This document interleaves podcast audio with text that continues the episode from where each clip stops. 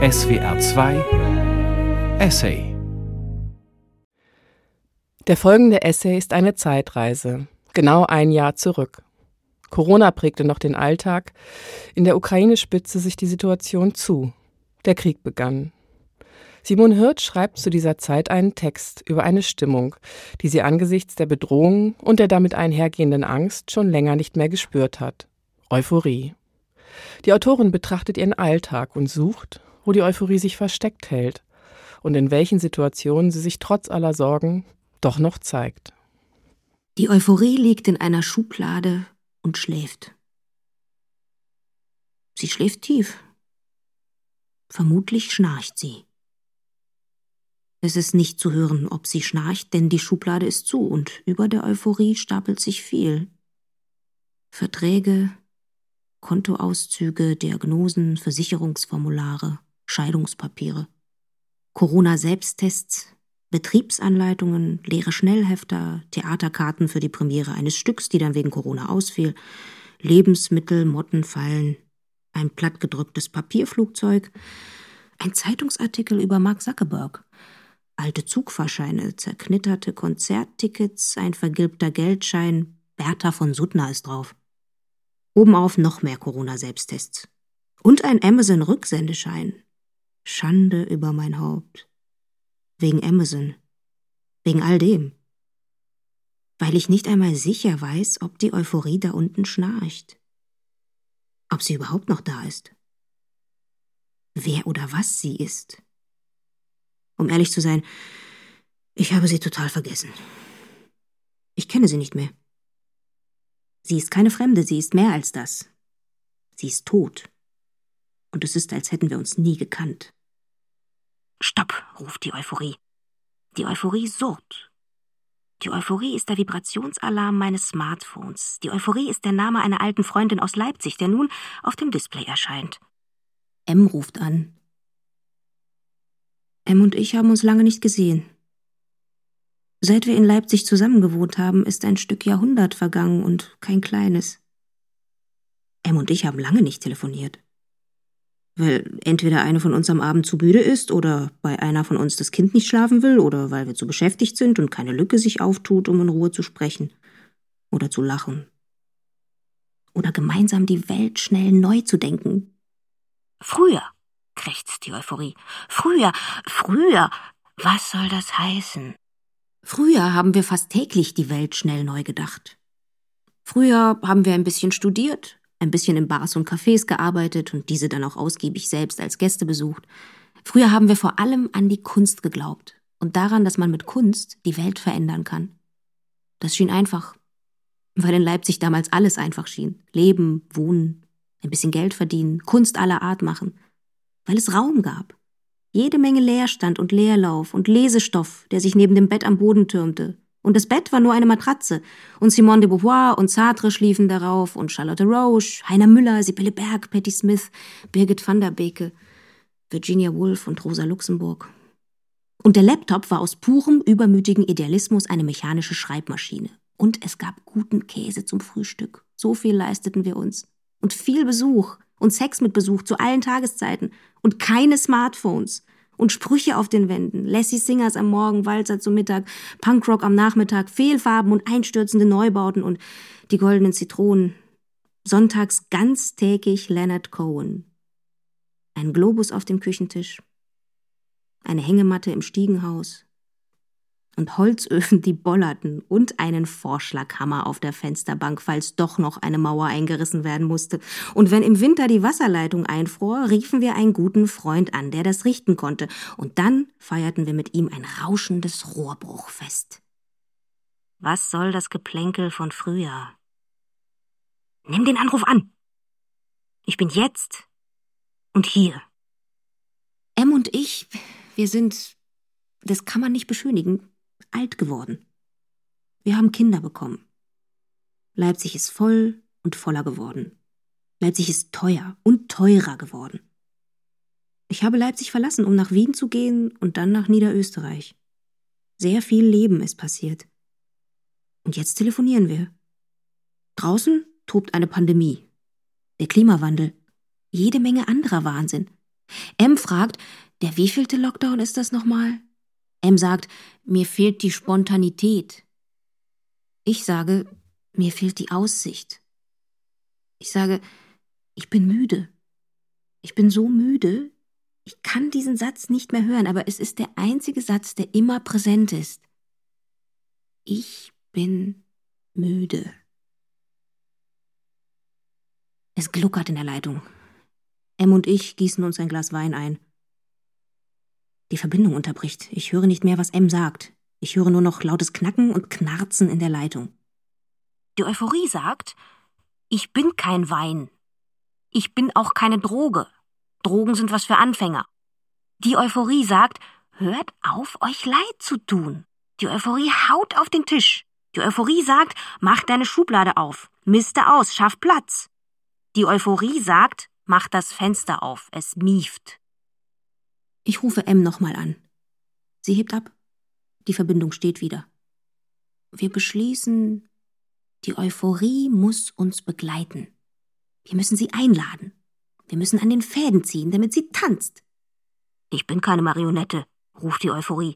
Ich tanze nur, wenn alle Seile reißen. M und ich beschließen, eine Tanzfläche zu schaffen für die Euphorie. Wir legen uns beide ein Buch an. Die Seiten noch leer. Wir werden die Seiten mit Sätzen füllen, aus denen die Euphorie uns entgegengrinst. Wir werden uns die Sätze auf unseren Smartphones hin und her schicken. Wofür haben wir die Dinger sonst?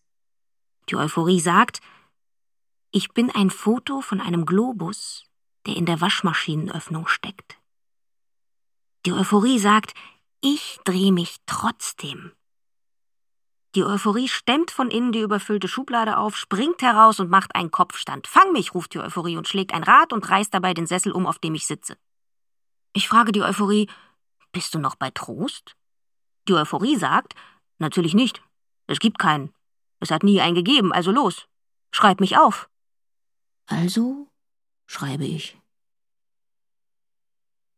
Und verschicke die Sätze an M und bekomme welche. Die Euphorie vibriert und vibriert. Die Euphorie sagt, nutzet die Technik, die ihr euch geschaffen, zum Guten, zu mehr. Die Euphorie sagt, ich bin sicher nicht Friedrich Nietzsche. Der war nicht euphorisch, der war selbstverliebt und nervenkrank. Die Euphorie ist das Neujahrskonzert vom letzten Jahr auf YouTube. Die Euphorie ist eine Sturmböe, die einen großen Ast von einer stattlichen deutschen Eiche bläst und auf Gerhard Schröders darunter geparkten Porsche fallen lässt. Die Euphorie ist ein durch und durch schwarz gekleidetes, mit viel schwarz geschminktes, schwarzhaariges Mädchen mitten in der Pubertät, das im Bus aufsteht, um einer alten Frau freundlich den Sitzplatz anzubieten. Die Euphorie ist das kurze, fast unmerkliche Grinsen des Nachrichtensprechers beim Vorlesen einer schlechten Nachricht, als hätte er währenddessen an etwas völlig anderes gedacht. Dass dieses Grinsen später auf Twitter, Instagram, Facebook und sonst wo geteilt wird, interessiert die Euphorie längst nicht mehr, denn da ist sie schon weitergegangen. Die Euphorie geht in ihre ehemalige Lieblingskneipe in Leipzig, die vorübergehend den Betrieb eingestellt hat und in ein Impfzentrum umfunktioniert wurde. Die Euphorie wird sich hier boostern lassen, trifft dabei alte, lange nicht gesehene Bekannte, die sie früher in eben dieser Kneipe am Tresen traf, die sich nun auch hier boostern lassen, und die Euphorie plaudert fröhlich mit den alten Bekannten. Sie sagen lachend, das werden wir noch unseren Enkelkindern erzählen, wie wir in unsere ehemalige Lieblingskneipe gingen, um uns einen Impfstich abzuholen. Die Euphorie ist eine schmutzige, zerquetschte Futterrübe am Straßenrand. Sie ist dem Bauer vom Hänger gefallen. Die Krähen machen sich über sie her, sie legen mit ihren Schnäbeln ihr Innerstes offen. Es ist saftig weiß und glänzt in der Abendsonne. Die Euphorie legt sich auf die Couch von Sigmund Freud, schaut eine Netflix-Serie und bohrt in der Nase. Die Euphorie verkauft ihr schlechtes Gewissen auf eBay Kleinanzeigen. Die Euphorie schafft es eigenhändig, mit einem verbogenen Drahtkleiderbügel und ganz ohne Chemie die verstopfte Toilette wieder in Gang zu bringen. Die Euphorie fuchtelt danach lachend mit ihrem verbogenen Drahtkleiderbügel in der Luft herum und ruft, ich dirigiere das Kanalisationsorchester. Die Euphorie unterschreibt schwungvoll ein Volksbegehren. Die Euphorie reißt täglich ein Blatt von ihrem Kalender ab, auf dem täglich ein Zitat einer bekannten Persönlichkeit steht. Und ja, sagt die Euphorie, Kalendersprüche können angesichts der Lage der Welt albern erscheinen, aber ich liebe meinen Zitatekalender. Und heute zum Beispiel spricht Rosa Luxemburg über die und von der ich früher alles verschlang, wozu mir nun meist die Zeit und die Kraft fehlt, weshalb ich mir zumindest gerne anhöre, was sie von meinem Kalender herunter sagt. Sieh, dass du Mensch bleibst. Menschsein ist vor allem die Hauptsache. Und das heißt fest und klar und heiter sein. Ja, heiter. Trotz alledem. Die Euphorie war ein Aufenthaltsstipendium in Prag. Jetzt ist sie ein Pflasterstein aus der Straße, die an der Moldau entlang führt. Die Euphorie ist eine elektrische Eisenbahn, die einen Pflasterstein aus Prag transportiert. Die Euphorie sagt, Frühling kann jeder. Es geht aber ums Weitermachen in allen Jahreszeiten und bei allen Wetterlagen. Die Euphorie sagt, ich bin sicher kein Wunder, auf das man warten soll oder das sich mit Räucherstäbchen und Yoga herbeizitieren lässt. Ich komme und gehe, wann und wohin es mir passt. Und ich hasse Gurus, Meister und Personal Trainer aller Art. Die Euphorie füttert eine Nebelkrähe mit Studentenfutter. Die Euphorie ist der Fettfleck, den eine Kindernase auf der Schaufensterscheibe der Hofzuckerbäckerei Demel hinterlassen hat. Die Euphorie ist ein riesiger Kran, der einen Wohncontainer in die Höhe zieht, auf dessen Metallwand jemand ein Graffiti hinterlassen hat. Lebe leicht. Die Euphorie ist ein Graffiti auf der Glasfront eines Buwok-Gebäudes mitten in Wien. Mehr Wildnis. Die Euphorie ist ein Maulwurf, der über eine Bundesstraße huscht, lebend auf der anderen Straßenseite ankommt und im hohen Gras verschwindet. Die Euphorie mäht das Gras nicht. Sie lässt es hochwachsen und noch höher, damit es sich sachte im Wind bewegt. Die Euphorie spitzt ihre Bleistifte. Die Euphorie geht nicht einkaufen, weil sie festgestellt hat, dass sie im Moment tatsächlich nichts braucht. Die Euphorie geht durch den frisch gefallenen Schnee, als wäre sie der erste Mensch. Die Euphorie geht mit Annie Arnaud ins Kino. Im Kino hat sie das Lied der Straße gesehen, der abtrünnige, die Hochmütigen, der große Regen, die Schönheit aus Cadiz, aber die Anzahl von Filmen, die ihr verboten sind, Kinder der Liebe, erwachende Herzen, Gefährtinnen der Nacht etc., ist nach wie vor größer als die erlaubten Filme. Die Euphorie bäckt Palatschinken und wirft sie mit der Pfanne in die Luft, um sie zu wenden. Es funktioniert nicht. Die Euphorie wendet ihre Palatschinken mit dem Pfannenwender. Die Euphorie sagt, es geht nicht um Kunststücke. Es geht darum, dass es schmeckt. Die Euphorie geht die Schweine anschauen. Die Euphorie bekommt eine handgeschriebene Postkarte aus Auxerre. Die Euphorie zieht eine Schraube am Uhrwerk der Küchenuhr nach, damit diese wieder tickt. Die Euphorie denkt, behutsam kämpfen. Und schickt Ilse Eichinger einen Dank ins Wiener Bellaria, auch wenn sie dort längst nicht mehr sitzt. Die Euphorie ist unruhig. Sie verabredet sich mit Fernando Pessoa in einem engen Kaffeehaus in Lissabon, schlürft Galao, schließt die Augen und hört ein wenig zu. Als ich zuerst nach Lissabon kam, erklang aus der Etage über uns der Klavierton von Tonleitern, das eintönige Üben eines Mädchens, das ich nie zu Gesichte bekam – Heute muss ich feststellen, dass dank mir unbekannten Vorgängen der Infiltration in den Kellern meiner Seele, deutlich vernehmlich, wenn die Tür dort unten geöffnet wird, noch immer die auf dem Klavier heruntergehämmerten Tonleitern des Mädchens stecken, das heute längst eine Frau oder verstorben und an einem weißen Ort eingeschlossen ist, wo schwarz die Zypressen grünen. Die Euphorie putzt ihre Fensterscheiben mit alten Bildzeitungen, die sie dafür ordentlich durchfeuchtet. Es ist danach viel heller in den Zimmern der Euphorie. Die Euphorie verschenkt ihr Bügeleisen. Die Euphorie streichelt die Katze der Nachbarn, die Memphis heißt. Die Euphorie trinkt einen Kaffee mit Marlene Strerowitz. Die Euphorie kauft sich ein Klimaticket. Die Euphorie kickt ein Steinchen über den Heldenplatz. Die Euphorie zieht heimlich einen Rettich aus dem Feld. Die Euphorie rutscht auf der Aktienkurve der Lufthansa ins Tal und dann noch weiter den Buckel des Chefs der Deutschen Bahn AG hinunter. Dann tanzt sie dem Verkehrsminister auf der Nase herum und zwickt die Umweltministerin in die Wade. Die Euphorie ruft Hui und rutscht weiter, schlittert, wankt, droht zu stürzen, hält sich an einem frisch gepflanzten Bäumchen, richtet sich wieder auf und gleitet weiter und ruft laut Trotzdem. Stopp jetzt. Siehst du nicht, was hier los ist? Was hilft es gegen diese Unruhe, Galao zu schlürfen und über Tonleitern zu sinnieren? Was willst du mit deinem Palatschinken erreichen? Wen interessiert dein Bügeleisen und dein Rettich? Die Frage ist doch, wie soll das alles werden? Wie soll es weitergehen? Nur mit Kalenderzitaten? Oder wo und was ist der genaue Plan? Was heißt hier noch Zukunft? Was kann noch ohne Schwindel, Ironie oder Zynismus so heißen? Ich schreibe M. Ich bin nicht mehr sicher, ob das alles Sinn macht. M antwortet zwei Tage lang nicht. Dann schreibt sie, hier ist gerade Feuer am Dach, beziehungsweise Eis in der Leitung, alles eingefroren. K ist in Quarantäne und kann nicht kommen, um es zu richten. Melde mich, wenn wir wieder halbwegs klarkommen. Ich höre länger nichts von M. Auch die Euphorie schweigt. Vielleicht liegt sie wieder in der Schublade und schläft? Ich schaue nach, aber da ist sie nicht. Vielleicht hat sie sich verkrümelt, in Luft aufgelöst ist nach Lissabon ausgewandert oder hat sich umoperieren lassen. Ich bin müde. Ich muss zugeben, mir ist es momentan egal, wo die Euphorie geblieben ist. Ich habe andere Sorgen. Ich und mein Kind, wir müssen auch diesen Pandemiewinter überstehen. Irgendwie.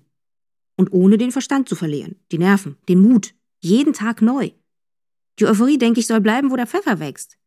Die Euphorie ist ein Luxushotel, das ich mir nicht leisten kann und das mir abgesehen davon momentan auch dekadent und absurd erscheint. Die Euphorie soll meinetwegen Karl Marx vorwärts und rückwärts lesen, aber ohne mich. Außerdem behandelte Karl Marx seine Frau äußerst zweifelhaft. Die Euphorie soll nach Rom fahren und das Kolosseum stützen, damit es nicht endgültig zerfällt, wenn sie glaubt, dass es etwas nützt. Die Euphorie soll sich mit den schönen Künsten paaren, Orgien feiern und die Geschlechtskrankheiten aushalten, wenn sie meint, dass es das wert ist. Die Euphorie soll ruhig grinsen. Der Nachrichtensprecher in seinem Fernsehstudio meinetwegen auch. Ich grinse nicht zurück. Die Euphorie hat nicht alle Tassen im Schrank. Die Euphorie steht über den Dingen. Ich und mein Kind, wir stecken mit Haut und Haar mittendrin. Die Euphorie flüstert, fast unhörbar, aus dem Off. Die Politiker holen die Krebse aus dem Fluss. Mit bloßen Händen. Und die Politiker geben die Krebse Wolfram Lotz in die bloßen Hände. Und Wolfram Lotz nimmt die Krebse und schaut herüber. Wolfram Lotz lächelt nicht. Und er weiß auch nicht, was er mit den Krebsen jetzt machen soll. Ich glaube, Wolfram Lotz weint ganz leise und hat keine Antworten, aber das macht nichts. Hauptsache, es gibt ihn. Die Euphorie wirft Schneebälle aus dem Off, die Wolfram Lotz als Kind geformt und dann ins Tiefkühlfach gelegt hat. Die Euphorie flüstert nun nicht mehr. Die Euphorie sagt mit fester Stimme, wir schaffen das. Und die Euphorie meint das auch so. Die Euphorie sagt, der Fuchs war damals schon der Jäger. Und Hertha Müller schneidet Wörter aus Magazinen und lädt dem Fuchs die Flinte damit auf. Die Euphorie tritt aus dem Off heraus, stellt sich einen hässlichen weißen Plastikstuhl in meine Küche, lässt sich draufplumpsen und verschränkt die Arme. Sie grinst nicht mehr, sie bleibt einfach so sitzen. Schweigt und sieht mich an. Was siehst du mich so an? frage ich die Euphorie. Ich halte ihren Blick schwer aus. Ich schreibe an M. Die Euphorie sitzt auf einem hässlichen weißen Plastikstuhl in meiner Küche, sieht mich schweigend an und ich weiß nicht, was ich ihr antworten soll. M schreibt, setz dich neben sie. Vielleicht hilft's. Ich setze mich neben die Euphorie auf den Boden und denke an Wolfram Lotz und daran, dass es ihn gibt. Ich denke auch an Hertha Müller und ihre Schere. Die Euphorie steht schweigend auf, dreht ihren Stuhl, setzt sich wieder. Sie schaut jetzt zum Fenster hinaus. Ich drehe mich ebenfalls. Vor dem Fenster wackelt eine Birke im Wind. Ihre dürren Ästchen tanzen. Ich denke, das sind jetzt gleich zwei Sätze, die ich an M schicken müsste und an Wolfram Lotz. Ich denke, warum denke ich das? Warum tue ich es nicht direkt? Ich habe die Telefonnummer von M. Ich habe die Telefonnummer von Wolfram Lotz. Das Smartphone liegt direkt vor mir auf dem Tisch. Warum kommt mir der Konjunktiv dazwischen? Die Euphorie legt mir eine Hand auf die Schulter, als wolle sie sagen, ich weiß. Wirklich? frage ich die Euphorie. Die Euphorie nickt. Die Euphorie will zum Konjunktiv nichts weiter sagen. Ich schicke nicht die beiden Birkensätze an M, sondern diese. Gegen den Konjunktiv ist kein Kraut gewachsen und auch kein Baum. Ich denke, er ist eines der größten Probleme. M schickt ein Foto von einem niegelnagelneuen Wasserleitungsrohr aus Kunststoff. Die Euphorie flüstert. Ich höre es rauschen. Ich schweige lange, schaue das Foto an. Und irgendwann, endlich, höre ich es auch. Das Rauschen ist leise. Es begleitet mich eine Weile, es ist beruhigend. In dem leisen Rauschen höre ich Fernando Pessoas Tonleitern ganz sachte und ich höre ihn flüstern. Auf dem großen sonntäglichen Platz liegt die feierliche Bewegung einer anderen Art von Tag. In der Kirche von Santo Domingo ist soeben eine Messe zu Ende gegangen und eine weitere wird beginnen. Dann wieder nur leises Rauschen. Das Rauschen macht alles um mich etwas weicher, etwas angenehmer, etwas leichter. Aber dieses Rauschen begleitet mich nicht lange. Es bleibt nicht Sonntag. Ich bin weit fort von Lissabon. Schon einen Tag später ist Montag und das Rauschen wird wieder vom Lärm um mich übertönt. Keine Tonleitern. Das Müllauto zwängt sich krachend und scheppernd durch die enge Straße. Der Alltag geht weiter. Die Pandemie geht weiter. Der Ukraine-Konflikt spitzt sich zu. Säbel rasseln. Die Weltwirtschaft ächzt. Der Winter ist zu warm. Der Wind zu stark. Die Birke hat zu kämpfen, damit sie nicht umgerissen wird. Die Euphorie hat den Plastikstuhl in der Küche stehen lassen, von ihr selbst aber keine Spur. Jetzt hätte ich sie gern in meiner Küche sitzen. Sie müsste gar nichts tun oder sagen, nur da sein. Ich suche sie überall, auch in meiner Schublade. Nichts zu finden. Ich frage Annie Arnaud, ob sie die Euphorie gesehen habe. Sie antwortet flüchtig, denn dann muss ich ihr Buch weglegen und ans Telefon gehen, denn ein Auftraggeber ruft an. Durch die Überflutung mit Wissen wurde es immer schwieriger, einen Satz zu finden, der einem, wenn man ihn sich stumm aufsagte, beim Leben half. Ich halte Ausschau nach der Katze Memphis. Sie sei schon seit Tagen nicht mehr nach Hause gekommen, sagen die Nachbarn. Ich denke, ich setze mich ins Auto, fahre los und suche die Euphorie. Als ich das Auto starten will, macht es keinen Mucks. Die Batterie ist leer. Der Automechaniker sagt, er komme heute nicht mehr dazu, aber er könne mir mit dem Preis entgegenkommen. Der Automechaniker kommt mir mit dem Preis entgegen. Das Auto bleibt über Nacht stehen. Die Euphorie bleibt fort. Ich schreibe M. Ich werde zur Leipziger Buchmesse fahren. Dann sehen wir uns. M schreibt, yeah, Wenige Tage später wird die Leipziger Buchmesse zum dritten Mal abgesagt. Ich trage den Plastikstuhl auf den Dachboden. Die Waschmaschine geht kaputt. Ich habe Magenschmerzen, weil ich zu viel Kaffee trinke, der mich auch nicht weniger müde macht. Und Herbert Achternbusch ist gestorben. Das aber führt dazu, dass ich mir noch an diesem Freitagabend die Atlantikschwimmer anschaue. Als ich neben mich greife, eigentlich nach der kleinen Bierflasche, die ich zu Ehren von Herbert Achternbusch geöffnet habe, eine große Flasche Bier schaffe ich an einem Freitagabend nicht mehr, ohne am nächsten Tag zu denken, hätte ich bloß nicht. Sitzt da, deutlich spürbar, die Euphorie? Ich wage es nicht, die Euphorie anzusprechen. Sie sagt auch nichts. Sie schaut mit mir Herbert Achternbuschs Atlantikschwimmern zu und danach gehe ich schlafen, weil das Kind morgen wie immer früh wach sein wird, Wochenende hin oder her. Ich kann nur hoffen, dass die Euphorie wieder öfter vorbeischaut. Dass sie ganz da bleibt? Das wage ich kaum zu verlangen.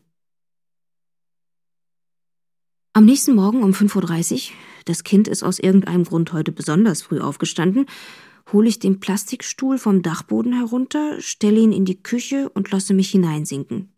Ich bin hundemüde. Ich schreibe an M. Du hast keine Chance, aber nutze sie. Die Euphorie watschelt herein. Sie ist patschnass. Sie sagt, hast du mal ein Handtuch für mich? Ich habe heute Nacht den Atlantik überquert ohne Boot. Ich rubble die Euphorie trocken und koche ihr einen heißen Kakao. M schickt mir, ihr Kind scheint ebenfalls, obwohl Samstag ist, sehr früh aufgestanden zu sein, ein Video von einem gewaltigen Walross, das inbrünstig, aber auf eine Art und Weise, die schwer zu beschreiben ist, ich nenne es untertrieben, also lebensbejahend seufzt, ein Felsen hinabrutscht und ins Meer plumpst. Mein Kind quietscht, lacht, will das Video wieder und wieder sehen. Die Euphorie ist ein winziges Kunststoffwalross, das auf dem Güterwaggon der elektrischen Eisenbahn seine Runden dreht. Die Euphorie ist das leise, gleichmäßige Surren des Trafos. Die Euphorie ist ein 30 Jahre alter Stromumwandler, an dem ein kleines rotes Lämpchen flackert, schwach, aber sichtbar. Die Euphorie sagt, in Großbritannien wurde unlängst ein Riesenreptil freigelegt. Die Euphorie sagt, Harvey Weinstein wurde schließlich in Teilen schuldig gesprochen und verurteilt. Die Euphorie zitiert nun überraschenderweise doch Buddha, obwohl ich alles andere als das von ihr erwartet hätte. Wir wollen dankbar sein, denn auch wenn wir heute nicht viel gelernt haben, so haben wir zumindest ein bisschen gelernt. Und wenn wir nicht ein bisschen gelernt haben, sind wir zumindest nicht krank geworden. Und wenn wir doch krank geworden sind, sind wir zumindest nicht gestorben. Lasst uns also dankbar sein. Und hier muss ich die Euphorie unterbrechen. Ist das dein Ernst? Ich soll dankbar sein, weil ich heute nicht gestorben bin? Das ist alles, was du zu melden hast? Buddha in allen Ehren, aber ich habe mal an die Revolution geglaubt. Und was ist aus der Revolution geworden? fragt die Euphorie. Bevor ich antworten kann, ruft mein Kind dazwischen. Es muss mal aufs Klo, es braucht Hilfe. Wir sind hier noch nicht fertig, rufe ich der Euphorie zu. Wir sprechen noch darüber. Ich gehe derweil in die Bücherei, sagt die Euphorie und geht. Die Euphorie ist in die Bücherei gegangen und sie kommt, wie immer, wenn sie in der Bücherei ist, so schnell nicht mehr heraus. Ich ziehe mich und mein Kind an und wir gehen ebenfalls in die Bücherei. Die Euphorie hat sich im hintersten Winkel versteckt und unterhält sich mit Winston Hugh Orden, den es skurrilerweise ebenfalls nach Niederösterreich verschlug. Time will see nothing, but I told you so, sagt er. Und Time only knows the price we have to pay. Die Euphorie nickt zustimmend und fügt leise hinzu, If I could tell you, I would let you know. Mein Kind trifft einen Freund aus dem Kindergarten. Die beiden spielen Verstecken zwischen den Regalen. Die Bibliothekarin hinter der Ausleihe unterhält sich angeregt mit einer Besucherin über das neueste Buch von Margaret Atwood. Eine andere Besucherin hat sich auf einem Sessel niedergelassen und stillt ihr Baby. Eine ältere Dame steckt ihre Nase in Becoming, die Autobiografie von Michelle Obama, und hält dabei Eine Frau sein ist kein Sport von Christine Nöstlinger unter dem Arm geklemmt. Ein älterer Herr studiert vertieft das Krimiregal. Die Euphorie sitzt mit Hugh Orden in ihrem Winkel. Die beiden haben sich jetzt Zigaretten angezündet. Die Euphorie zwinkert mir zu. Ich bin heute nicht gestorben. Ich bin in der Bücherei gewesen. Und mein Kind und die Euphorie waren dabei. Ich bin tatsächlich dankbar. Wie aber neulich und immer wieder der Konjunktiv dazwischen kam und kommt, so kommt auch nun wieder dies Wort dazwischen. Aber. Aber diese Bücherei ist winzig und sie befindet sich in einem winzigen Ort in Niederösterreich, der heißt Kirchstetten. Aber die Lage in Syrien, in Mali. Nur so zum Beispiel. Aber die Taliban, aber die Rechte der Frauen, das Mikroplastik, der Machtmissbrauch, die Infektionswelle, die Korruption, das Artensterben, die Inflation, die Atomverhandlungen, der leere Kühlschrank, die Schadstoffe, aber Putin, aber, aber. Bist du denn eigentlich total naiv? frage ich die Euphorie. Natürlich bin ich naiv, sagt die Euphorie. Sonst wäre ich doch längst wahnsinnig geworden und säße in der geschlossenen. Und von dort aus wäre dann gar nichts mehr auszurichten. Es blieben dann nur noch Tabletten und Spaziergänge durch abgeriegelte Gartenanlagen. Sich wahnsinnig machen zu lassen, führt nicht weiter. Mit diesen Worten lässt die Euphorie sich an diesem Abend wieder in den Plastikstuhl in meiner Küche fallen, setzt sich Kopfhörer auf und hört Chopins Nocturne von Brigitte Engerer gespielt, während draußen im letzten Licht sich zwei Meisen um den Vorrang am Meisenknödel streiten. Ich filme die Meisen und schicke das Video an M. Ich schreibe, ich bin nicht mehr sicher, ob ich der Euphorie noch folgen kann und will. M antwortet, die Waffen nieder. Völlig ernst gemeint. In jeder Hinsicht und auch in diesem Fall. Lies mal wieder Bertha von Suttner. Und das tue ich dann. Bis spät in die Nacht. Und es fühlt sich an wie früher. Und gleichzeitig wie jetzt. Also ganz nostalgielos. Tatsächlich ermutigend, bekräftigend, unmittelbar, wahr, voller Hoffnung. Am nächsten Morgen bin ich dann vor allem müde. Die Euphorie ist noch vor mir und dem Kind aufgestanden. Sie schnürt ihre Wanderschuhe. Sie möchte mit Amanda Gorman den Hügel hinauf. Bis später ruft sie und ist zur Tür hinaus. Ich bin einfach zu langsam geworden, denke ich. Aber wie soll ich auch anders? Der Stress, die Müdigkeit, die Anforderungen, denke ich. Aber wenn ich könnte, wollen würde ich schon, denke ich. Und da ist es also wieder, hat sich eingeschlichen, dieses gewiefte Wort. Aber. Und der besserwisserische Konjunktiv. Die Euphorie scheint mit Amanda Gorman länger auf dem Hügel zu verweilen. Oder die beiden sind noch anderswo hinaufgestiegen. Höher, weiter, waghalsiger. Wie man das in jungen Jahren ohne nachzudenken glücklicherweise kann und hoffentlich tut. Jedenfalls ist die Euphorie wieder für Tage verschwunden. Ich vermisse sie. Ich suche sie im Google. Herkunft. In der Form Euphoria in der Medizin im 18. Jahrhundert entlehnt von griechisch Euphoria. Fähigkeit, etwas leicht zu ertragen, Ertrag, Gewandtheit. Im 19. Jahrhundert eingedeutscht zu der heutigen Form. Das griechische Wort ist abgeleitet von Euphorus, leicht ertragend und setzt sich zusammen aus Eu, gut und Verein. Klammer R, tragen, Klammer D. Ertragend. Bedeutungen. Erstens zeitweilige übersteigert heitere und zuversichtliche Klammer auf Gemüts Klammer Zustimmung, Hochstimmung, Zustand optimistischer Begeisterung, Klammer auf rauschhaft Klammer zu gesteigerten überschwänglichen Gefühls. 2a dem objektiven Zustand nicht entsprechende gesteigerte Gemütsstimmung. B. Zustand übersteigerter Heiterkeit nach Genuss von Rauschmitteln und bei bestimmten psychischen Störungen. Fehlt mir also doch der Rausch? Sollte ich nachhelfen? Wäre mit einer leichten psychischen Störung, die zumindest nicht gleich in die geschlossene Psychiatrie führt, sondern mich nebenbei meinen Alltag meistern lässt, alles und vor allem dieser Alltag einfacher zu tragen? Macht die Euphorie sich selbst und allen um sich herum zwangsweise in ihrer ganzen Subjektivität etwas vor? Ich will das nicht einsehen. Die Euphorie, der ich in den letzten Wochen gemeinsam mit M eine Tanzfläche geschaffen habe, hat sich klar gegen Drogen und andere chemische feige Hilfsmittelchen ausgesprochen. Diese Euphorie wirkte trotz Überschwanges und Begeisterung klar bei Verstand. Sie war nicht abgeklärt, unkonzentriert, willfährig, roh oder oberflächlich.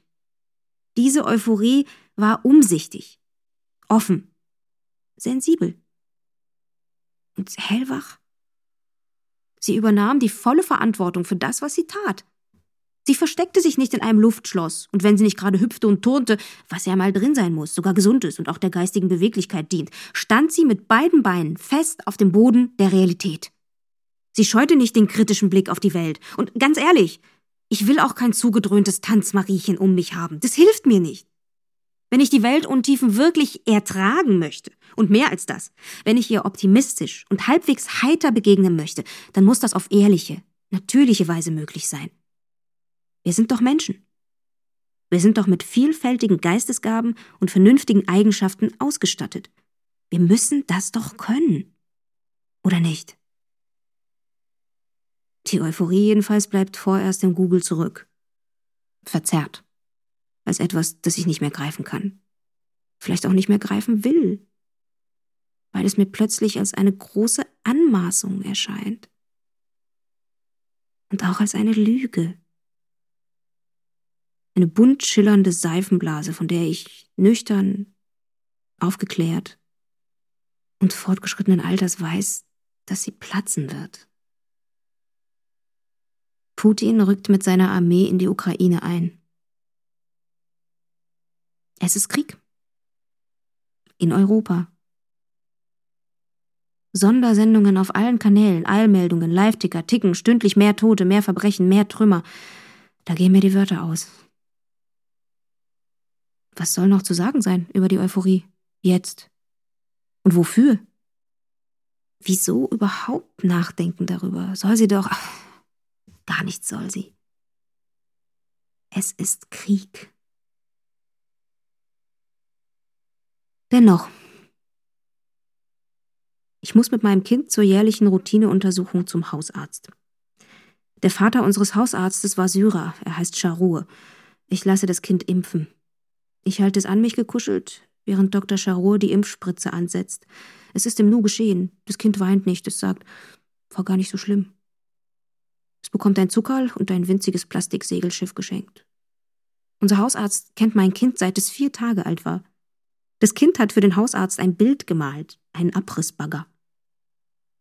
Obwohl das Wartezimmer voll ist, plaudere ich wie immer kurz mit dem Hausarzt. Dafür ist Zeit, meint er. Dafür muss Zeit sein. Der Hausarzt liest viel. Er sagt, er habe unlängst in schlaflosen Nächten erneut das achte Leben für Brilka von Nino Haratischvili gelesen. Und er habe dabei eine große, im Grunde unbeschreibliche Ermutigung gespürt. Er sagt, er habe auch Gedichte für sich entdeckt. Er denke über die Anschaffung einer Christine Lavand Werkausgabe nach. Guter Dr. Charur. Und da? Ganz unerwartet ist sie wieder. Die Euphorie tropft als Impfstoffüberrest aus der Spritze meines Hausarztes heraus. Sie landet auf einer sterilen Nierenschale. Die Euphorie flüstert. Ich werde fliegen und schwimmen lernen und das Steinerne unter den Steinen lassen, die Schwermut betten in Perlmutter. Die Euphorie flüstert, die Pandemie kann einpacken. Die Euphorie flüstert, wir müssen weitermachen. Dennoch, obwohl, trotzdem und vor allem jetzt. Und jetzt, in diesem Moment zumindest, bin ich überzeugt, die Euphorie hat recht. Und mein Kind hat die Impfung gut vertragen und ist ansonsten auch kerngesund. Ich schreibe das M. M schickt mir ein Foto von einer dünnen Schneeschicht, die sich auf das löchrige, einsturzgefährdete Dach des Schuppens in ihrem Hinterhof gelegt hat. Eine winzige Birke wächst aus dem zerfallenen Dach und der Schneeschicht heraus. M schreibt Vormärz im Spätmärz.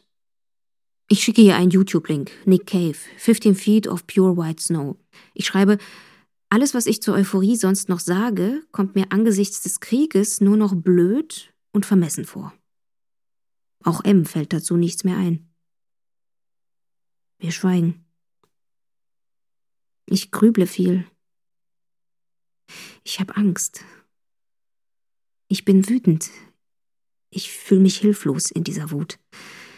Ich besorge in der Apotheke Kaliumjodid-Tabletten, weil ich hörte, man sollte sie jetzt zumindest zu Hause haben. Im Ernstfall brauche mein Kind eine Tablette. Ich zwei, sagt die Apothekerin. Und der Ernstfall ist ab wann genau? frage ich. Die Apothekerin sagt, das wird dann öffentlich angeordnet. Das bekommen Sie dann mit.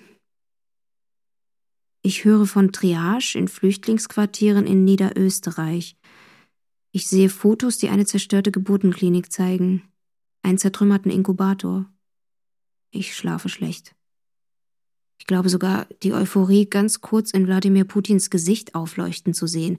Denke mir, also doch, diese Verräterin, Kriegseuphorie, Machteifer, Blutrausch, damit will ich nichts mehr zu tun haben.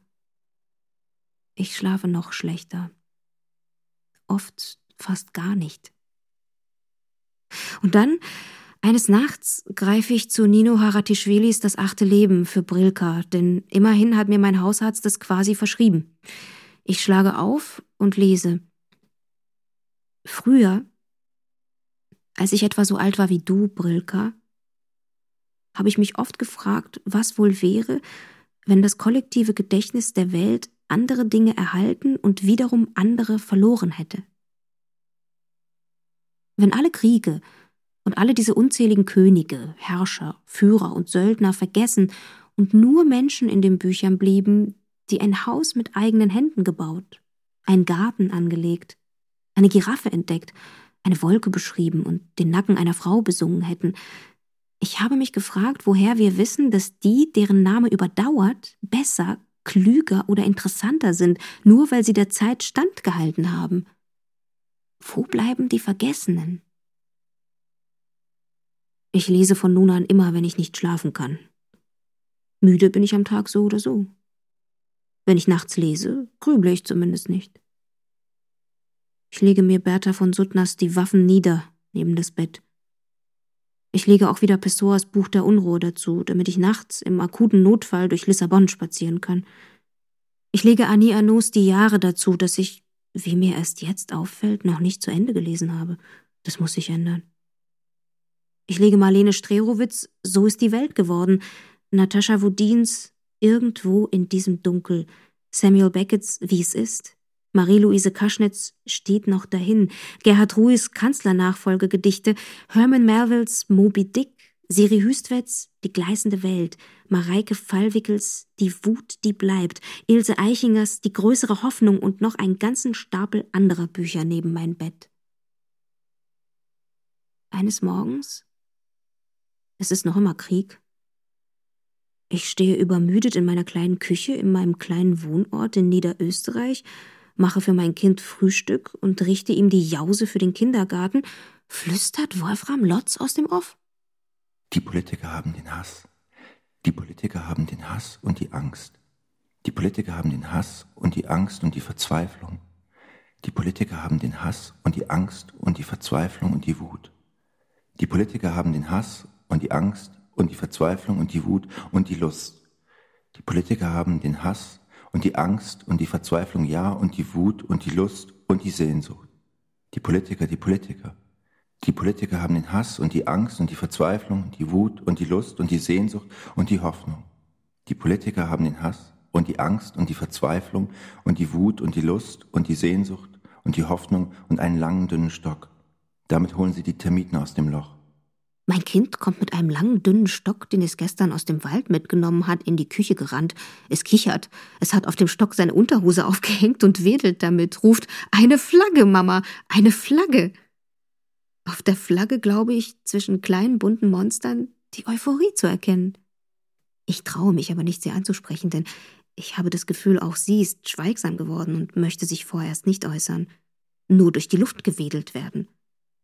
Ich bin auch nicht sicher, ob sie es wirklich ist. Stattdessen flüstere ich Wolfram Lotz zu. Bist du das? Bist du wirklich da? Und Wolfram Lotz flüstert aus dem Off, das bin ich. Ich habe doch dieses Gedicht geschrieben, also bin ich da. Bei dir. Lies weiter. Dann siehst du mich. Ich stehe mittendrin und winke. Mit meiner Tastatur. Ich bringe mein Kind in den Kindergarten. Dann steige ich in den Zug und fahre nach St. Pölten. Termin mit meiner Steuerberaterin.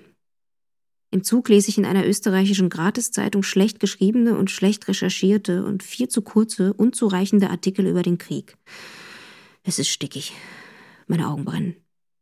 Und dann zwischen Pottenbrunn und St. Pölten, draußen die Sträucher auf dem Bahndamm sind noch größtenteils kahl, erklingt ganz leise, scheppernd, die Europahymne. Sie wird ein wenig lauter, sie klingt ungewohnt schrill, aber sie ist es, eindeutig. Ein Herr, einige Sitze weiter, hat sein Smartphone aus der Tasche geholt. Es ist sein Klingelton. Der Herr hebt ab und telefoniert. Ich höre nicht zu, was er sagt, es geht mich nichts mehr an. Aber ja. Aber ich sehe winzige, fast unsichtbare Götterfunken durch das Abteil sprühen und leise verglimmen. Da kann ich nicht anders. Da flüstere ich nun doch ganz vorsichtig der Euphorie zu. Bist du das? Die Euphorie sagt, Das bin nicht ich. Das ist meine Freundin Resilienz. Sie hält sich besonders gern in stickigen Regionalzugabteilen auf. Sie ist nicht zum dauerhaften Glühen gemacht. Sie verglimmt schnell. Aber sie vermag ganz kurz, wie Funken es tun, zu leuchten. Ansonsten ist sie sehr anpassungsfähig und zäh. Sie ernährt sich am liebsten von den schönen Künsten. Die schönen Künste taugen nicht zur Fortpflanzung. Sie taugen auch nicht zur Revolution. Sie taugen jedoch als Nahrungsergänzungsmittel. Die schönen Künste machen einen enorm robust und sie sorgen dafür, dass man empfindungsfähig und damit handlungsfähig bleibt. Dass man immer wieder aufleuchten kann, wenn auch nur kurz. Und darum geht es. Also, weitermachen. Ich komme bald wieder. Ich habe noch zu tun. Und übrigens, fügt die Euphorie noch hinzu, in Putins Gesicht. Das war ich nicht. Die Euphorie beginnt eine feurige Liebschaft mit dem Konjunktiv. Damit er den Mund hält, sagt sie, denn im Krieg und in der Liebe ist alles erlaubt, wie die mächtigen Männer es uns ja oft genug vormachten. Warum nicht doch auch endlich etwas von ihnen lernen? Die Euphorie tätowiert sich das Wort aber auf die Stirn, damit sie es täglich im Spiegel betrachten kann. Die Euphorie geht mit einem Handspiegel ins Kunsthistorische Museum und bleibt dort bis Ostern. Versteckst du dich etwa doch vor der Welt? frage ich noch immer leicht skeptisch. Ich halte schon das Smartphone in der Hand, will schon M schreiben, von den Götterfunken, von der Liebschaft, von der Tätowierung. Zögere jetzt aber. So einfach ist es nicht mehr. Nein, sagt die Euphorie. Ich verstecke mich nicht. Ich fülle meinen Tank. Am Ostersonntag verlässt die Euphorie das Kunsthistorische Museum und fährt mit der Straßenbahn nach Wien-Simmering. Die Euphorie spaziert über den Zentralfriedhof und legt das plattgedrückte Papierflugzeug aus meiner Schublade auf das Grab von Friederike Mayröcker und Ernst Jandl. Von hier aus kann es starten, sagt sie. Und zwar in diese Welt hinaus, wie sie nun mal ist. Die Euphorie geht ins Kaffeehaus Bräunerhof, in dem die Wanduhr auf kurz vor zehn stehen geblieben ist und im Fenster ein Gummibaum welkt, obwohl die Gießkanne direkt daneben steht. Die Euphorie verspeist ein viel zu trockenes Stück Sachertorte und bekommt Schluck auf, als einer alten Dame beim Verlassen des Kaffeehauses das Portemonnaie aus der Manteltasche fällt, eine andere alte Dame aufspringt, es offensichtlich, da sie sich den Rücken hält und das Gesicht schmerzhaft verzieht, mühselig aufhebt, der ersten Dame hinterherhumpelt, es ihr bringt. Die erste Dame bedankt sich, überrascht, freudig. Die Damen lachen, kommen ins Plaudern. Die Euphorie liest in der Zeitung. Die USA und Russland führen bilaterale Gespräche. Die Euphorie schreibt diesen Satz ab. Sie grinst nicht. Die Euphorie sitzt in keinem Fernsehstudio. Sie twittert nicht und postet auch nichts auf Facebook oder Instagram. Die Euphorie sitzt in einem in die Jahre gekommenen, aber noch immer existenten und sehr belebten Kaffeehaus mitten in Wien. Luftlinie Wien-Kiew 1052,19 Kilometer. Luftlinie Wien-Bregenz 500,39 Kilometer. Die Euphorie meint gerade von hier aus tatsächlich alles komplett ernst. Sie bestellt ein Leitungswasser gegen den Schluck auf und liest weiter in der Zeitung. Die Euphorie sagt, ich will schließlich wissen, was um mich passiert. Sie liest, China schließt Disneyland. Sie liest, Fälle häuslicher Gewalt nahmen zu. Sie liest, Frühling bis jetzt zu trocken. Sie liest Experten raten zu Blackout-Notfallpaket für jeden Haushalt. Sie liest herausfordernde Zeiten für Lehrerinnen und Lehrer. Sie liest Spritpreise steigen weiter. Die alten Damen haben sich an den Nebentisch der Euphorie gesetzt und bestellen zwei Einspänner. Ich schaue aus dem Fenster. Die Katze Memphis humpelt über die Straße, Sie ist zerzaust, dürr. Sie springt ungeschickt auf die Fensterbank der Nachbarn und scharrt an der Scheibe, um sich bemerkbar zu machen. Das Fenster wird geöffnet, die Nachbarin strahlt, begrüßt die Katze, krault ihr den Kopf. Ich glaube, auch über die Straße hinweg Freudentränen in ihrem Gesicht zu erkennen. Die Nachbarin holt Memphis zu sich hinein. Das Fenster wird geschlossen. Memphis, denke ich, wird hungrig sein. Ich rücke den Plastikstuhl der Euphorie an meinen Küchentisch, auf dem noch Reste von Mittagessen kleben. Kartoffelpüree, eine zerquetschte Erbse. Ich setze mich. Mein Schreibtisch ist belegt. An meinem Schreibtisch sitzt die Resilienz und verspeist langsam, bedächtig und mit offensichtlichem Genuss ein Buch über Kunst im öffentlichen Raum. Daneben liegt Susan Sontags Against Interpretation. Das ist ihr Dessert. Ich schreibe an M. Ich werde vorerst nichts mehr schicken. Ich werde jetzt mal alles zusammenfassen. Ich denke, es ist an der Zeit, aus all den einzelnen Sätzen einen Text zu machen. Gegen die Müdigkeit. Im besten Fall nicht nur meine eigene kleine, private, sondern gegen die Müdigkeit generell. Ich lege das Smartphone weg, schließe die Augen, sehe M vor mir weiß, sie lächelt. Öffne die Augen. Schreibe los. Über die Euphorie. Ein Essay gegen Müdigkeit von Simone Hirt. Mit Texten aus Die Jahre von Annie Arnaud, Das Buch der Unruhe von Fernando Pessoa, Die Politiker von Wolfram Lotz, die Atlantikschwimmer von Herbert Achternbusch, Gedichte von Christine Lavand, Das achte Leben für Prilka von Nino Haratischvili und If I Could Tell You, I Would Let You Know von Wiston Yu Orden. Es sprachen Marina Frenk und Wolfram Lotz. Ton und Technik Sonja Röder und Angela Raymond. Regie Felicitas Ott. Redaktion Michael Lissek. Produktion Südwestrundfunk 2022